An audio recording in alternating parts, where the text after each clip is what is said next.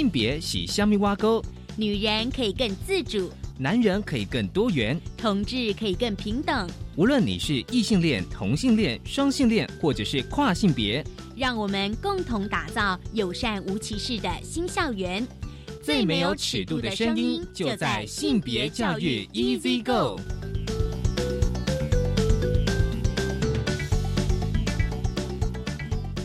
Hello，大家午安，欢迎收听教育电台性别平等一 C 哥我是文龙，不晓得这礼拜大家过得好吗？今天是二零二零年，这是民国一百零九年第一集的播出，我想大家都有新年的新希望哦。那今天呢？哦，我先跟大家谈一下，就是慢慢聊。今天慢慢聊，跟大家聊的，是一本书，书名是《道歉》，作者是伊芙恩斯勒。我想大家对他的印象就是引导独白。所以呢，稍后的慢慢聊，我们邀请到了立新基金会。公民对话部倡议组的总督导郭玉莹来跟我们聊聊《道歉》这本书。今天大八卦呢，想跟大家来聊聊，因为下个礼拜就是选举嘛，哦，那我想说，大家最近哦，就想这一两个月来，尤其是这一段选举的期间哦，其实呢，有很多的呃政治人物或者是候选人呢，有针对女性的性别歧视的言论。所以呢，很多的性别跟妇女团体呢，他们其实在上个月底召开了联合记者会哦，就是针对这些歧视言论。我们先进行性别大八卦。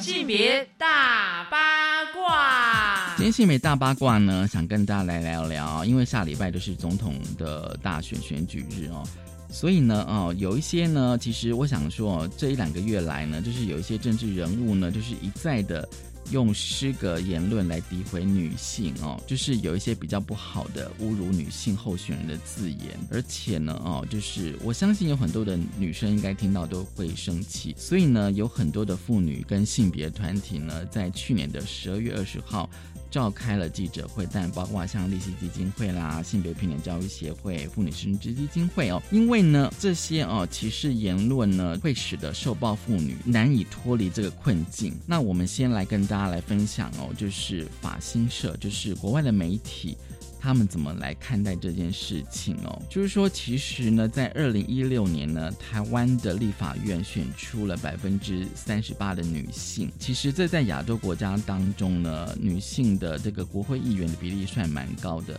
但是呢，在台湾的大选当中，对女性的歧视和仇女哦，就是仇恨女性的现象呢。却是非常的广泛哦，所以就是大家觉得好像非常的多，那就说指出呢，这多个月来哦，就是选举这些日子哦，针对女性候选人的人身攻击，尤其是与外表相关的性别歧视的评论，其实是比男性候选人多的更多哦，哦，尤其是针对女性的候选人哦，那显然就是说哦，就是说像私人生活而非政见。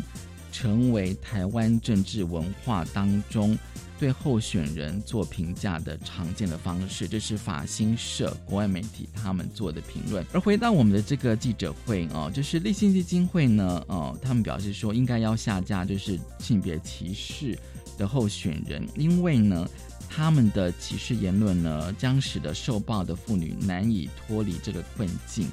因为在立新服务的经验当中呢，性别歧视的文化的氛围就是受暴妇女的困境来源哦，比如说家运不顺的问题哦，那通常会有歧视言论就会归咎到这个女性的身上，那借此合理化对妇女的呃言语的侮辱啦，还有就是肢体的暴力，而且呢，这些政治人物的攻击跟言论，还有就是恶意的批评谩骂呢。像妇女新知基金会呢，就认为说，妇女团体不认为这是失言，而是啊故意说的哦。其实大家可以看到，就是说所谈的这些人物都是非常资深的政治人物，而且呢，就是当年妇女团体推动的性平三法，这些政党跟候选人其实都有参与。性平三法哦，就是呃性别平等教育法，还有性别工作平等法，以及性骚扰防治法。那当然就是发表这个诗歌的言论的政治人物呢，其实呢是要挑起社会的丑女的情绪，而且有巩固有相同价值选民的族群。所以呢，妇女经济基金会呢，他们就表示说，这其实是必须要谴责的，因为呢，我们花了这么多的时间哦，呃，数十年来推动性平三法，但是呢，往往会让这些言论哦就倒退了哦，将近三十年。而性别平等教育协会也表示说。连日的相关新闻事件，其实都成为性别教育的负面教材。所以呢，让他们就是在推动性别平等教育的教师团体都非常的生气，都觉得说，哎，其实如果让学生看到这样的新闻的时候呢，那学校老师到底应该怎么教学生呢？因为有时候你在学校里面教学生要性别平等教育嘛。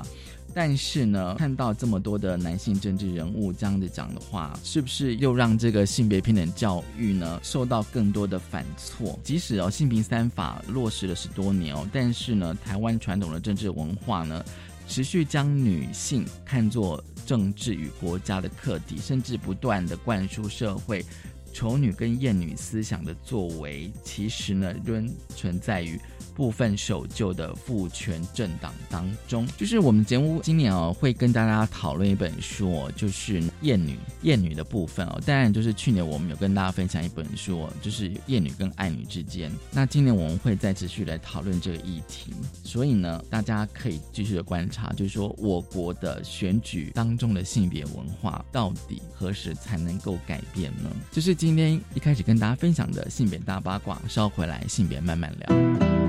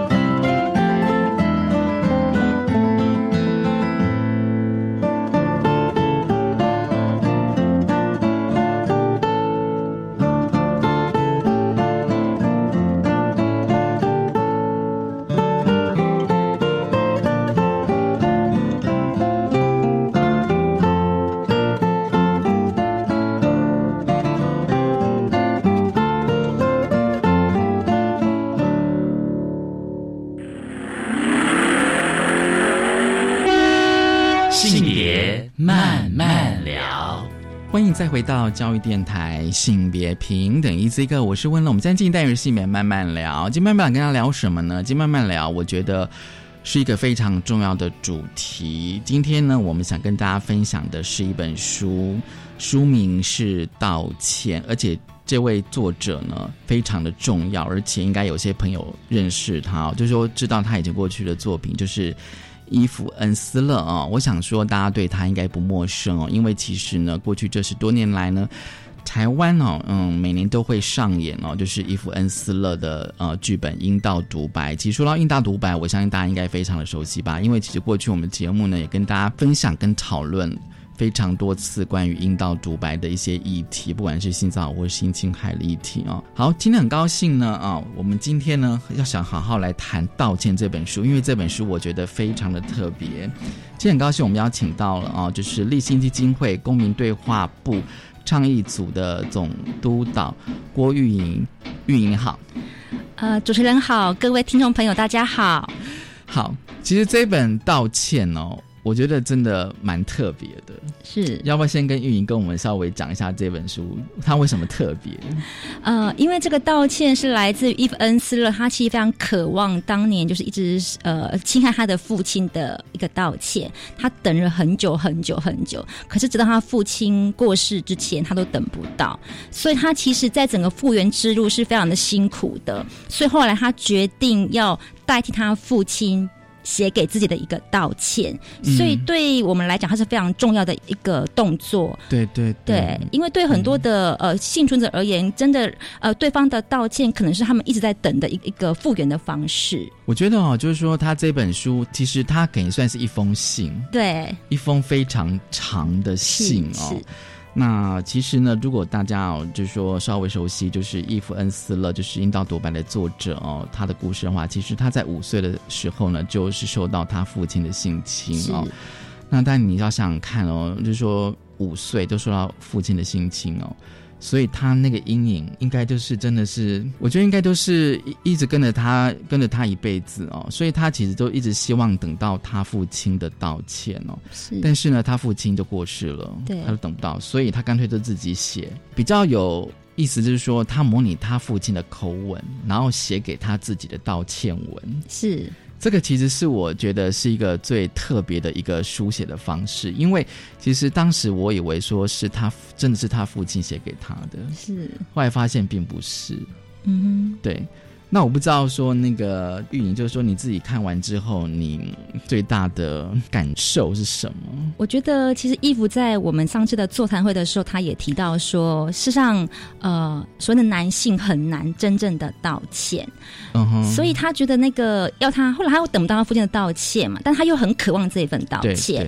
对，可是他觉得那个道歉不能够是随便你跟我 say 个 sorry 就算了，那不是他要的道歉，嗯，所以他其实，在回想这个过程的时候，我觉得他有很多的爱恨纠葛在里面，因为这个父亲可能是他亲爱的父亲，对对，对他有好的一面，也有不好的一面，所以我觉得他实在是很，应该是说他很难理解他最爱的父亲为什么会做这样的事情，他一直非常的困惑，那他得不到那个解惑，嗯，所以我觉得他尝试站在他父亲的立场去想想看，如果我今天是我的父亲，我我我有哪些遭遇，所以会导致我这样的。结果出现，我觉得他是用这样的一个回溯跟想要去统领那个经验的时候，用这个方法来写的这个道歉，就是我看到很深的一个感触，是因为一个等不到道歉的孩子，可是渴望。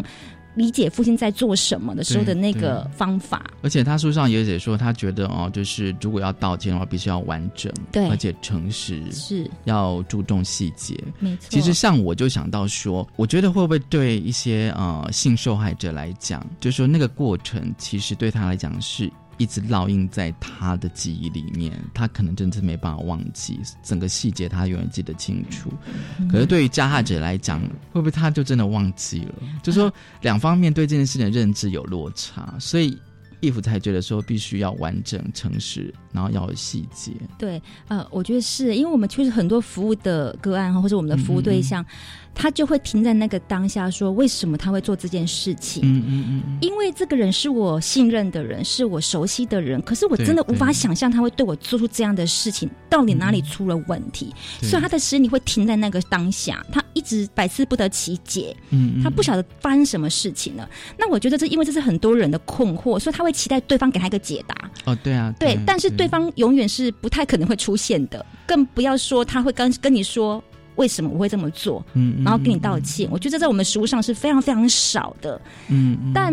我觉得也因为这个样子，所以他才说为什么你需要巨细靡遗的、真诚的告诉我巨细靡遗，你就是所有的细节你要交代清楚。因为其实这一部分在帮我解惑，说我为什么会被这样对待。嗯嗯嗯。当我被告知了，我可以理解之后，我才有办法放下。对，所以，所以我觉得那个真诚的、巨细靡遗的动作，是为了让幸存者他知道到底发生什么事情了。而且，你告诉我这些事情之后，你告诉我真的我做错了，我希望得到你的原谅的那个当下，其实我觉得对彼此都是一个释放啊。其实你刚刚有讲说，在你的实务经验，并没有真的遇到过有道歉这个。真的很少发生这样子。其实我在想，会不会必须要有一个呃情境发生，就是说，就是加害人他知道他的行为是是错的，是是一种犯罪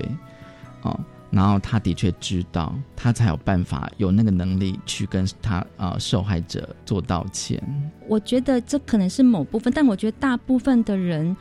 他的道歉就是我们的实物上发现很多的行为人，我们先不要讲加害人哈，很多的行为者他的道歉可能是为了自己，他不是为了因为我这样做所以导致你的伤害，我真的很抱歉。大部分我觉得这个部分比较少，很多的时候是因为我的道歉其实是为了因为我有罪恶感，我很愧疚，所以当我跟你说抱歉之后，其实好像我就没责任了。那所以再来呢？再来是你要原谅我喽，这是我们现在的的状态，就是有有些的状况，就是我们的行为人他就是跟你说道歉了，因为可能对我做错了，但我跟你道歉之后，他其实也没有稍微做太多，就只是说真的很抱歉。嗯，可是之后那个球是回向我们的信，我们的我们的受害者的时候，其他的家人可能会期待他就接受这个道歉。嗯嗯，所以那个反而是把责任就丢回给我们的被害者。嗯，所以其实义父他要的道歉不是这样的道歉，他要的是你要真正的告诉我你为什么这么做，而你知道你错了，你真诚的跟我道歉。那要不要接受是一回事。嗯嗯，对，就是说你必须要对这整件事情所有的细节是全部交代清楚，交代清楚这样子。对，可是那这样子的话，等于是是要呃加害人。加害人他必须要第一个，他必须要有认知，说他的确做过这件事情了。他承认，他要对他要他要承认，然后还要去面对。对，这真的很难，很不容易。所以我觉得他这个某部分也是一个很宣誓的意味很强。哦，宣誓。对，就是说，因为我们其实很少对行为人喊话嘛。我们一直以来的性侵害防治都是把重点放在受害者的保护。对，这倒是对。可事实上，我觉得那个。行为者的这件事情，我们其实应该也要看重他，所以他有没有意识到他做错的这件事情，其实非常的重要。嗯嗯嗯，对，所以我觉得道歉的这个很重要的的重点，他把目标从受害者转向行为人，就是说，其实你是主要的造，我们不能讲肇事者，你是主要会发生这件事情的一个很重要的原因，可是你有很大的责任，你应该要出来面对。嗯嗯，但我们以往的新产防治里面，可能这一块都没有没有出现过。对。对，所以我觉得某部分他是把重点放在行为人，你是要站出来面对这一切的。嗯嗯，对。还有哦，就是他其实就说，因为刚刚节目呃一开始讲我们说，他其实啊是一本书，但是他也是一封非常长的道歉的信哦，道歉文，而且他是用父亲的角色来写。其实哦，就是说，如果你把啊这本书看完之后，其实你可以知道，义父跟他爸哦，就是应该说。伊芙在五岁之前，嗯，在五岁之前，其实他跟他爸其实是非常关系非常好的。对，他有一些段落是描写他跟他爸非常那种亲密的互动。嗯，其实那个都很有画面呢。是，就说其实他们的关系其实是很好的。对，所以我们才会说那个熟人性现在。是最困难的地方，是因为他不像陌生人侵害，就是我可以这么的绝对的说这个人就是不好的人，侵犯我的人。嗯，可是像那个熟人的部分，是因为这个人可能是我喜欢的人，对，可能是我尊敬的人，可能是曾经跟我很好的人，对，所以他对我好的那一块，没有因为他对我做不好事情那一块就完全不见了。嗯，所以那个是里面有很多很多很多复杂的情绪在里面。所以为什么很多熟人侵害在遇到这件事情上，他会吓到？或者说他根本就沉默很久，是因为有太多复杂的情感在里面，真的很难一时间说得明白。我觉得很纠葛，非常纠葛。而且我一直在想说，他五岁哦，我觉得伊芙他的记忆哦，其实是非常鲜明的，因为他虽然是模拟哦他爸口吻，但是我觉得哦，就是他有些情节，就是有些。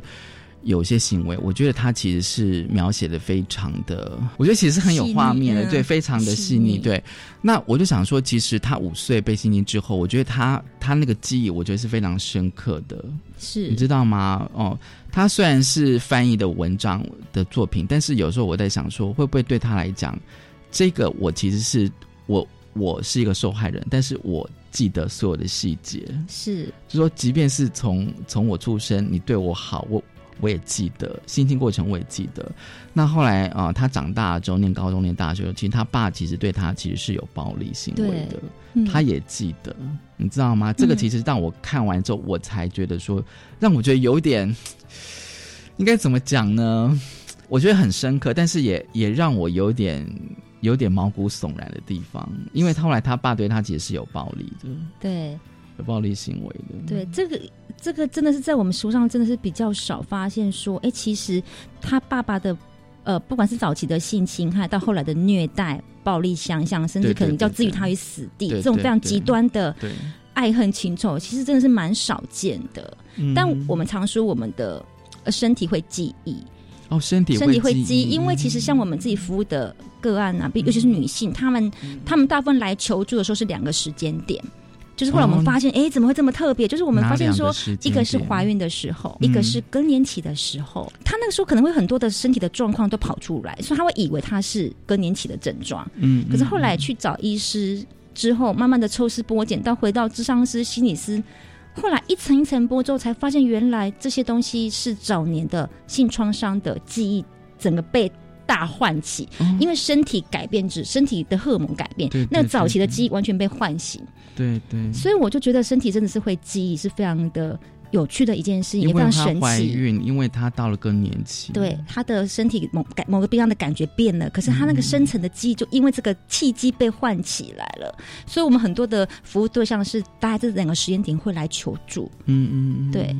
我觉得还蛮有意思的，对，就说在你们的那个实物经验里面，对，只是说我觉得比较，就是比较可可惜或者可怕，就是说，因为你到这么后来才唤起，然后再来处理的时候，他其实后来处理的过程其实非常的。辛苦的，嗯，因为他就不只是创伤事件本身，他的亲密关系、他的情感关系、他的自我认同，那个都要一起处理。是不是说那个时间其实是拉长？拉长了，所以他那个因为创伤，他并不会不见。他虽然被压抑，可是他带来很多很多的复杂的影响。所以他的整个这个历程，因为这个事件就是整个纠葛在一起，所以我要一层一层的剥，一层一层的处理，而且还会前进又后退，所以其实非常辛苦的。所以我们常常就会说，如果是孩子的。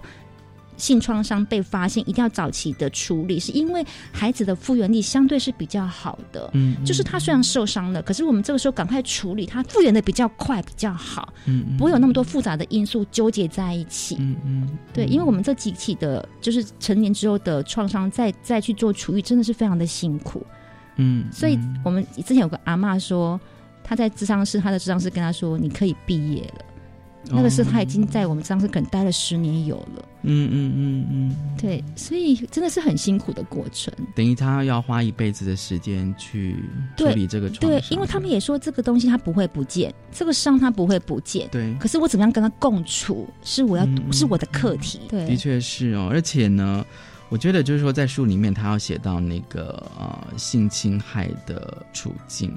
比如说被控制。对哦，其实大家如果去看过呃看了《道歉》这本书，我觉得是有很多的细节是伊芙他他父亲的暴力哦，就是说被控制，然后摧毁、羞辱，对羞辱。我觉得这个其实还有就是不被信任。嗯，我觉得这会不会就是说用用我们现在比较台湾的语汇，其实我想应该全世界也是一样，就是说有点在谴责受害者，对，让大家觉得说你是个说谎的，你说的话没有人会相信，对。那我觉得某部分也是那个行为者或者加害者他在保护自己嘛，他就是是因为他想要让大家知道这件事情绝对不是我的问题，是他有问题。那为了让这个目标可以达成，我要想方设法让所有的负向标签贴上他嘛，嗯嗯，这样我才可以自保，或者我才可以彰显我的合理性。哦，对，所以我觉得那个是一个。蛮有心机的人，就那个心，那个真的很很复杂哎。可是，可是，就说好，就算他有心机，但是问题是，我在想说，他们是母父女关系耶，就说还加上这一层的时候，我想说，对义父来讲，他会不会觉得更那个伤害会很受伤，会更强烈？好，我觉得接下来还有哦，就是说这一本书里面还有提到，我觉得的确是还值得探讨，就是他说啊，就是说在书里面啦，就是。If 哦，就是模拟他爸的口吻，就是说哦，就是在他父亲的成长，强调道歉，就是暴露了弱点，让他觉得自己变脆弱。这个其实虽然是 if 是模拟他父亲的口吻，但是我觉得他点出了，我相信许多的男性哦，会认为道歉本身就是一种脆弱的表现。稍后来谈，先休息一下。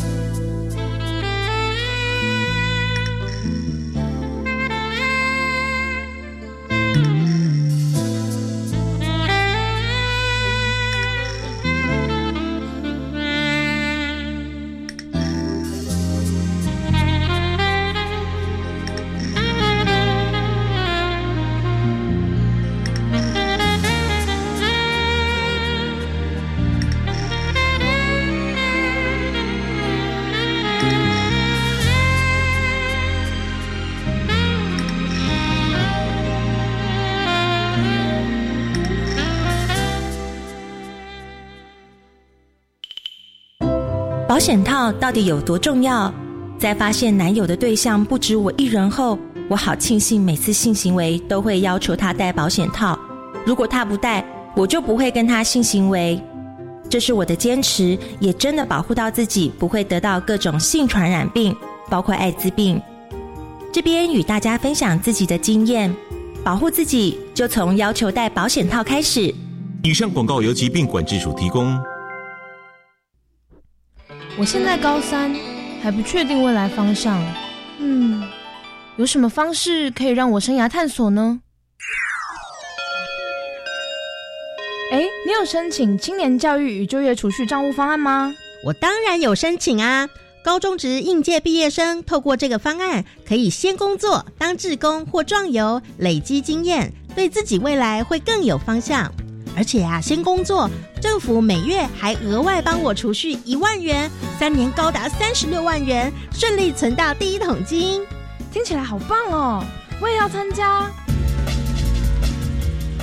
即日起到一百零九年三月十六号止受理申请，详情请上青年教育与就业储蓄账户专区网站。以上广告由教育部提供。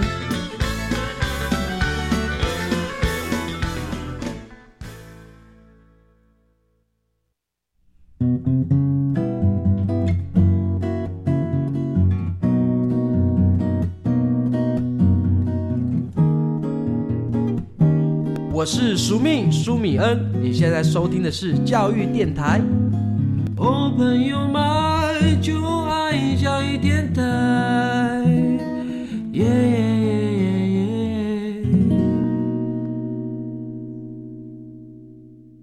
嘟嘟嘟嘟。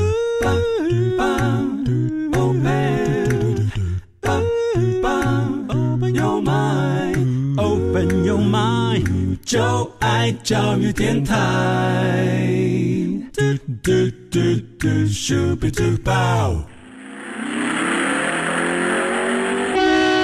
性别慢慢聊，欢迎再回到教育电台性别平等一这个，我是文龙。我们今天进单元是性别慢慢聊，慢慢聊今天想跟大家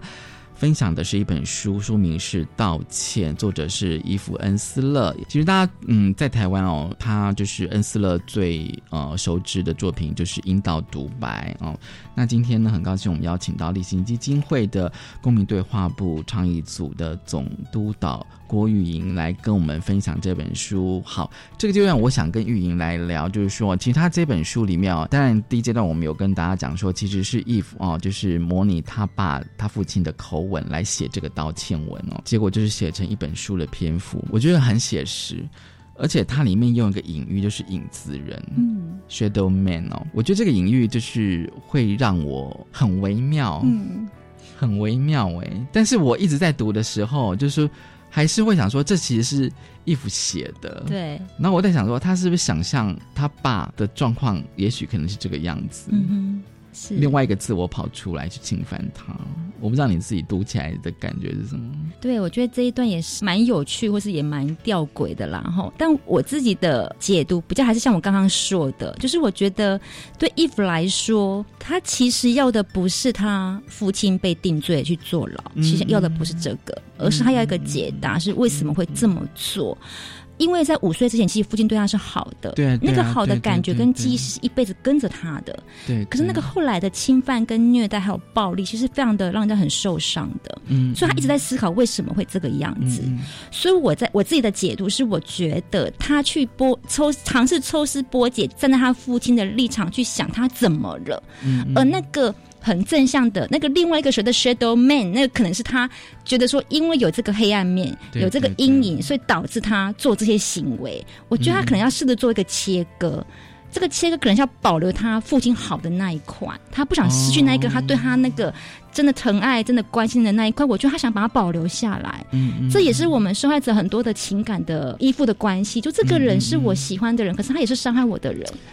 我自己是这样有这样的感受。我了解，就是说我我觉得那个会不会情绪是很纠葛？就说明明这个人就是我跟他关系是很很好，甚至我很爱他，对，然后他也很喜欢我，然后我们关系是这么亲密。可是另外一部分，他做了伤害我的事情，对，然后我就不知道对这个人到底是要爱还是要恨。很痛苦的过程，因为我们常常就有受害者说，嗯他好的时候是那么的美好，嗯嗯，他状态好的时候对我是那么的好，嗯哼嗯，你就可以理解说，他其实是很渴望这个感情的存在，对对。可是当他不晓得怎么时候怎么突然变得另外一个人了的。时候，对，所以我觉得他用 shadow man 有可能是这个这样的一个情感的转移，因为他想要保留那个好的那一块，嗯嗯，因为那是很真诚在他的生命里面的一个记忆，或是一个很美好的一个记忆，嗯。嗯他不想失去它。其实我不知道读者的其他读者的感觉，就是我会觉得说，因因为有时候我会有点分裂，就是就是说，当然我我蛮相信 if 是不是说也要想也要找一个理理由啊、找一个理由来合理化他父亲的行为。或者是帮他自己解惑，说为什么他、他怎么了，为什么会这么做？对因为所以他他一直等不到他父亲的道歉，对对对，所以他才会开始想说，他小时候是不是跟他小时候的交往关系有关，跟他小时候的经验有关，所以他开始去回溯这些东西嘛，然后尝试去理出一条路，说，诶也许是因为这样的因，所以才有这样的果。对对。对我，我觉得他是试着在找那一条路。而且在书里面哦，我觉得也有一些篇幅在写他爸的那个成长过程对哦。嗯，我觉得他爸应该年轻的时候是一个蛮杰杰出的男性，就是被家族要求到。可是他也他也写到说，他爸其实并没有很期待自己是站到那个位置上哦。对然后他要写说，就是说在他父亲那个成长过程，就必须要控制自己的情绪，然后不能道歉哦。嗯然后不能解释哦，然后暴力，我倒觉得，然后不能温柔软弱，嗯，因为温柔等于软弱。对，温柔等于软弱哦，然后不能道歉，因为你道歉表示你是脆弱，表示你是是做错的事情哦。那这个的话，当然是跟我们哦，就是大家必须要去回想，因为其实呃，去想一下那个时代的背景，因为他爸是他五十岁左右才生下他，嗯，所以算是一个蛮晚的状况，而且他妈好像是小他爸二十岁，嗯我印象中是这样。哦，所以你必须要去回想他爸年轻的时候，可能是跟他的时代已经跟 Eve 的时代其实已经是离蛮远的。对，所以他就说他爸的那个嗯他爸那个年代的那个男性气概的养成，他就是这个样子。嗯，可是问题是，如果以我们现代的呃词汇来讲，现在很流行叫做是有有毒的男性气概啊。是，对，就是有毒哦，就是大家知道吗？就是如果你你有上过那个化学课哦，就是通常一个画一个骷髅头，有没有？对，那个就是毒，嗯，就是毒品、毒物或是发释放毒气的的的标识。然后呢，用这个概念来写说，其实有些男性性感养成是就是那样子的过程的时候，对。就说不能道歉这件事情，其实有时候我也在想我自己，就是说我自己看，就是说，if 他在写爸他那个男性的的部分的时候，我也去回想说，诶，在我的成长过程当中，嗯是不是也有类似这样状况？对，有，就是不能够情绪化，对，不能哭嘛，对对，哈就说你不能够表达你的情绪出来这件事情。所以，对，所以我们像我们其实后来有在做男性男大生的情感教育哈，嗯就发现说，其实他们的词汇非常的有限，他的情绪的词汇就是他的难过，他他就他他有时候不高兴、不开心，可是没有了。比如说，里面就有很多的层次是挫折呢，还是无奈呢？不爽，对，就是不爽而已，就是没有什么词汇了。可是现在是非常可惜的一件件事情，因为他们没有被教导或被期待要讲出感觉的时候，他的词汇非常的少。嗯，哦，对讲出感觉，对嗯嗯所以我们才说，我们说男性很多是被情感阉割了嘛，就是他是一个嗯没有情感阉，就是他情感已经没有办法可以好好的表达的时候，你怎么能够期待他好好跟你沟通呢？嗯，这也是，嗯。所以就是啊、我觉得就是他打到我的心里里面，就是说他会去写他爸成长背景，是就是说他除了写性侵这一部分，就写他后来，嗯，哦，他也会写，他也会往前，就是说写他爸的成长的背景。嗯我觉得那个这样子的话，那个脉络下来，你才能够去理解说，哎，他爸为什么会有这样的行为，就稍微可以有点理理解对，而且对 Eve 他其实有说哈，他说其实。当他透过写这个道歉的练习的过程中，某个部分其实是把那个所谓的加害者、所谓的怪兽变成是一个小男孩。哦，对对对对，他说那个过程就不再是只有恨而已，而是一个可以慢慢理解的过程。而那个慢慢理解的过程，对彼此而言都是释放，都是自由。嗯嗯，对，所以我觉得他可能是透过那个过程，真的是要去让自己可以疗愈的时候，那个很重要的一个元素是我去理解你怎么了。嗯，嗯。虽然我的受伤很很痛苦，可是我也要想办法理解你怎么了。嗯哼。对，哼，我觉得那很不容易耶，哦，当然啦，真的很不容易耶。当然啦，对，嗯，要走到这一刻，我觉得是一个很漫长的路，因为大部分在前程前期是不会这么想的，所以我觉得他对他父亲的爱应该是很很深刻的啊。很深刻，所以他一直要找出一条路来厘清楚。，当然啦，对，当然，因为其实我蛮相信的，多数的那个呃家长对小孩子的那个关系，嗯。应该会是像义父那样子的，是。就是说，呃，就是说那种呵护啊，哦、嗯。疼爱，对，哦。疼爱，那当然，作为小孩子的话，他会觉得这个呵护疼爱是一辈子的。嗯，可是中间就发生这件事情了。是。那我觉得义父他是希望去面对，但是他爸是选择逃嗯逃避，对，对，然后还有就是说，其实我不知道你自己有没有发现说，他写他母亲写的很少，是。我自己的想法是，我觉得那个就像我们常常说，那个母亲是缺席的。就说其实很多时候，母亲的角色在整个呃嗯家内性侵的案件中，其实母亲是个很关键的角色。可大部分的母亲，她那个她可能会选择是，她可能真的不晓得该怎么办，尤其在他的伴侣、在他的小孩以及还在他整个家族的压力之下，很多时候他可能会选，他必须要选边站。而那个选边站的时候，可能说很多时候不是站在他孩子的那一边，嗯嗯，那那里面有很多太多复杂的因素。他说他可能后来站在行为人那一边的时候，其实对小孩是非常非常受伤的。嗯所以很多时候我们的服务的对象跟我们说，最让他伤心的，其实反而不是那个行为人哦，嗯嗯，最让他觉得最痛苦、最难忘的是他的妈妈竟然包庇这一切，嗯没有站出来好好的保护他，那是让他觉得很痛苦的事情。那我觉得有可能也是这样，就是对那个对母亲的期待，或是说对母亲希望她伸出援手的那一块，他其实是没有看见的时候，他可能选择刻意的忽略这个角色，嗯嗯。又或者是他可能觉得母亲有她的无奈，不晓得当该到底应该怎么对，做，因为我相信对每一个人来讲，你你你是想在那个当下，你的另外一半做出一个一个犯罪的行为，嗯然后可是那个对方是你的小孩，其实你同时面对那个伤害本身之外，你那个情感的失落，其实你也要面对。嗯，可是你可是当下没有时间让你去处理这一块，你要处理的是怎么办？嗯嗯我的孩子怎么办？我们这段婚姻要不要？可是他很少去回到自己的需求面，嗯嗯，所以我觉得那个也是另外一个所谓的受害者了，他可能也真的不知道该怎么面对这一切。对对，对，所以我想他的母亲是非常难为的，非常难为，非常难这为。对，对，因为我自己看完的时候，发现他其实是有些段落有写到他的他妈妈啦哦，嗯。他妈妈好像有了，他写到，我记得他好像讲到他妈妈就是怀疑，就说哎，诶为什么小衣服好像最近行为怪怪的哦，嗯。对，然后好像是不是应该去看个医生啦，哦，这样子，是，对。可是我不知道说他妈是真的已经感觉到了，看得出来了，还是说只是单纯的就是描写他妈妈发现他的异状，的异状，对，有点不太对劲而已，这样。那后面好像就稍微比较比较没有写到，对对。对。这个是让我觉得比较困惑的，对我对，对了，确实我们的我们的食物基因里面大部分的母亲是知情的，尤其他那个又不是单一的偶发事件，嗯嗯，它是长期的，我相信他应该是很高的比例是知情的，只是他选择怎么去面对。而已，嗯对。嗯，那对 Eve 而言，如果他是不知情的，我觉得可能相对他会比较释怀一些些，因为哦他不知道，妈妈真的不知道，对，有可能，嗯。对，嗯，而且重点是说。if 啊、他至少在大学的时候还是住在家里，对这样，对。然后他爸爸对他这些暴力啊的那些状况，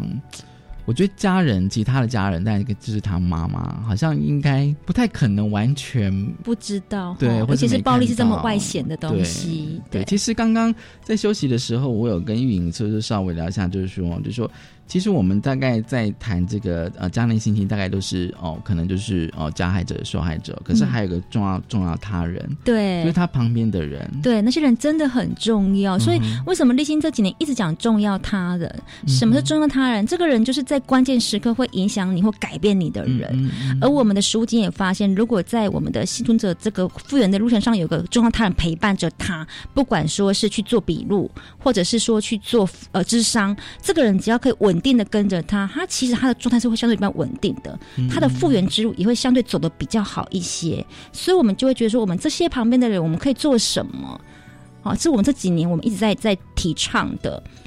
但但是呢，我觉得很多人是有 sense 的，可是他们可能不晓得该怎么倾听，该怎么同理，该怎么陪伴。对啊，对，所以这块也是我们未来，其实我们明年也要做这一块，要去推怎么样做的陪伴。对，因为很多人陪伴之后，他其实也会有伤，也会有创伤，哎，他也会有呃难过、沮丧、不知所措的情绪，呃。就是简单讲，就是说，比如说，如果今天是兄弟姐妹哈，我想说啊，居然我爸会做这种事，对之类的，对，也是，所以我觉得那个是都要被好好的去对待的。不过，伊芙他这这本书，我觉得可能就是那一块比较少琢磨，比较少。但是，我想，我我想他应该是想要针对他跟他爸是是，对他这一本就是专门处理他跟他爸爸的关系。对，就是我就是要你的道歉，就这样子，没错。但是要完整，要诚实，要注重细节。对。对他觉得就先这一块先处理好这样子是对，但是他他并没有等到，所以我想说哦，就是嗯，就是一一幅在书里面描写非常多，就是呃男性的部分哦。那但我觉得是不是也表示说，他希望就是要终止就是对妇女的暴力的话，男性这一块其实必须要改变。对，没错，因为其实义父他从阴道独白开始，他就是很重要的目标，就是要终止。对妇女跟儿童的受暴，呃，因为我们也不可讳言，大部分的加害者是生理男性为主嘛，所以他觉得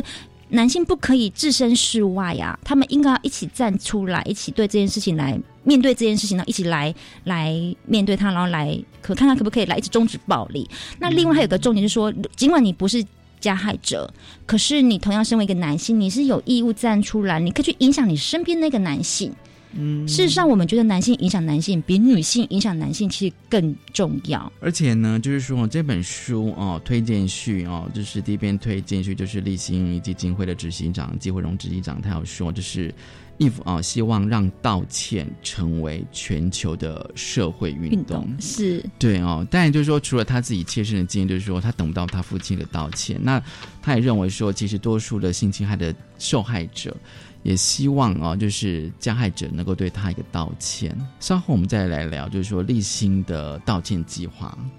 我们先休息一下，稍后回来。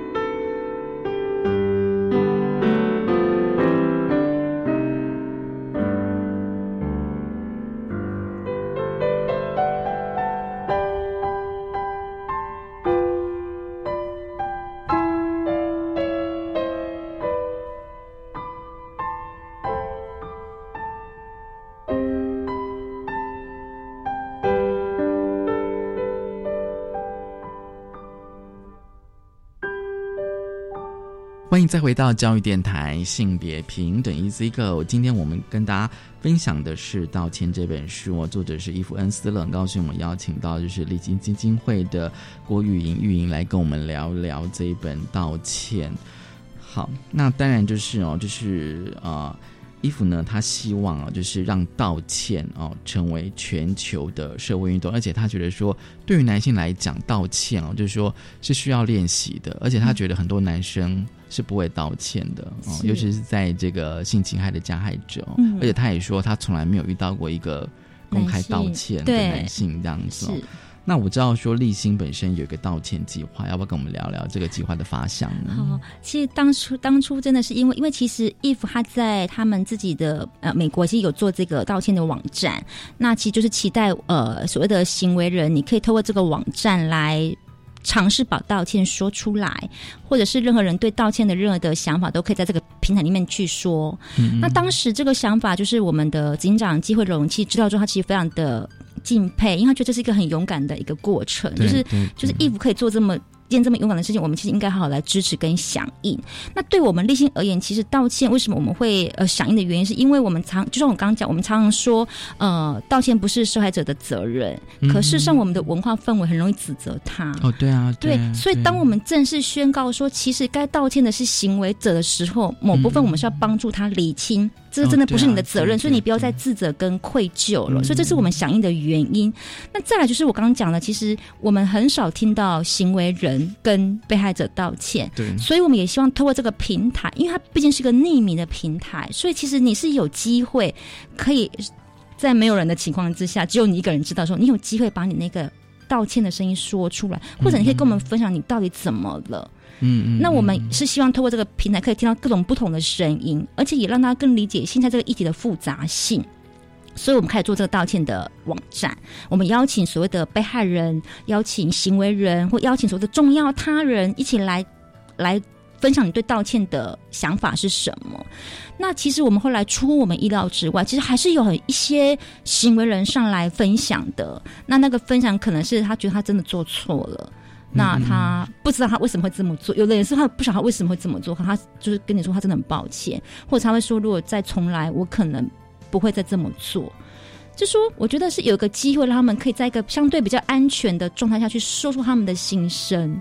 嗯，对，那也让我们理解说他们到底在想什么啊。嗯，好，然后也让等于说，我觉得这个平台是让大家可以看见现在这个议题的复杂性。对，而且它其实有这么多层次的人在这个环节里面，其实每一个人都可以尽一份责任。而且我觉得重要的是，我觉得。我们的声音被听到，有了对话之后，我觉得很重要的是，我们真的要把那个呃呃指责受害者的那个东西，把它真的好好的翻转过来。因为当我们的环境越友善的时候，它的复原是比较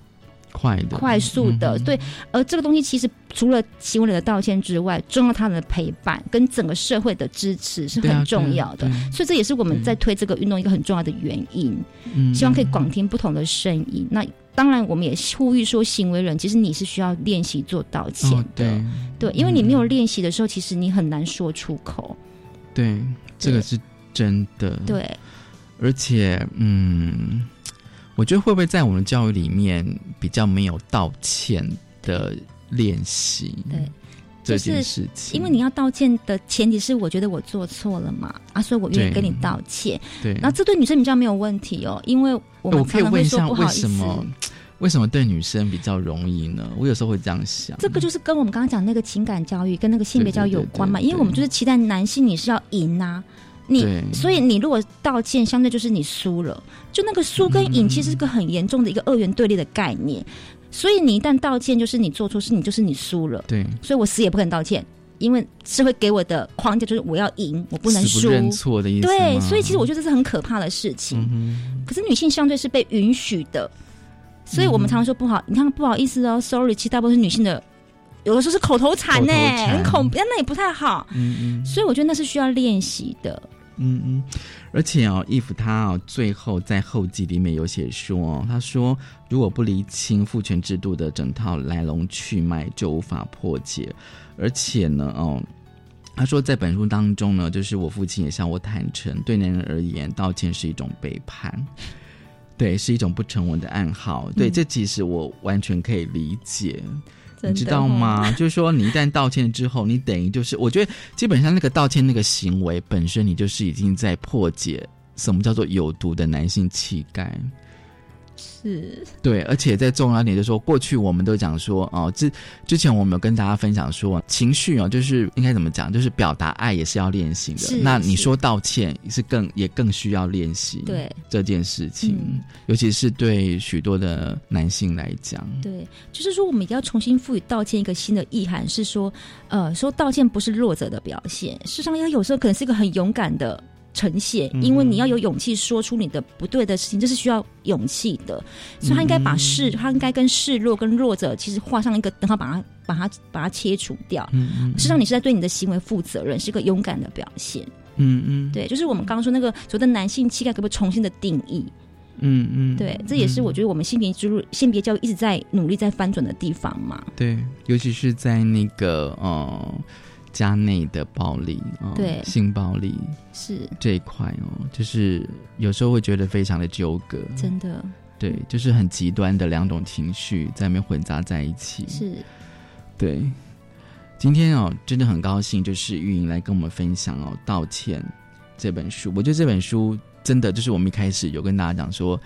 最特别的哦，嗯其实它是一封信。对，然后这封信是 Eve 呢，他揣摩他父亲的口吻写给他，就写给他自己的那个道歉文。我觉得这的确是一个还蛮特殊的，嗯，对啊，就是说他自己等不到他父亲的道歉嘛，所以他好，那我就自己来写。，对，而且他最后也说，其实对他来讲是一种疗伤，就是他觉得他写完之后就就解脱了。对，我就觉得解脱了就是跟真的就像叙事治疗一样，我通过这个书写的过程，我也慢慢理清一些事情，我的情绪，我的疑惑。那我这样一路一路的铺陈之后，我最后真的也某某某某某种程度到一点点点释放跟疗愈啊，释放跟疗愈，对，嗯，疗伤，疗伤，所以我们才会定一个主题叫做。呃，凝视伤就呃凝视伤痕，勇于承认，带来修复与疗愈。嗯，因为这个伤痕，我们不要忽视它，我们要看见它，嗯哼，嗯然后我们承认它，我们才有可能带来修复跟疗愈。正视跟面对，对而对。并不是逃避、回避这样子。嗯，是的，嗯哼，不过那的确还蛮需要大的，呃，我觉得那个、那个、那个培力，嗯，那个能量，我觉得要足够，是是，去再从，因为。通常就是说，也许他可能已经是，就是说现在距离侵犯的时间可能已经算是也好几年，你等一下要再重新回去看那个伤口。对，所以义父也说嘛，对这也是他嗯现在的他才有办法做到的事情，哦也不是每个幸存者都有可能走到这一步，嗯会有可能需要到这一步。嗯可是他是因为他已经经历这个历程这么久了，他其实现在很需要的是这件事情。对，对，所以我觉得那是他自己的一个历程嘛，他走完、嗯其实非常的不容易。嗯，其实我自己看完之后就觉得有一种释放的感觉。哦，哦看完了，然后也大概知道伊芙他这一路走过来这样子哦，就是说从阴道独白开始认识他，是是到这一本道歉这样今天真的很高兴哦，就是玉莹来跟我们分享。这本书哦，就是、嗯、如果你看过《阴道独白》的话，你更必须要看《道歉》哦。我极力推荐大家，真的谢谢玉莹来跟我们分享，谢谢谢大大家谢谢收听今天的性别平等一字狗，拜拜。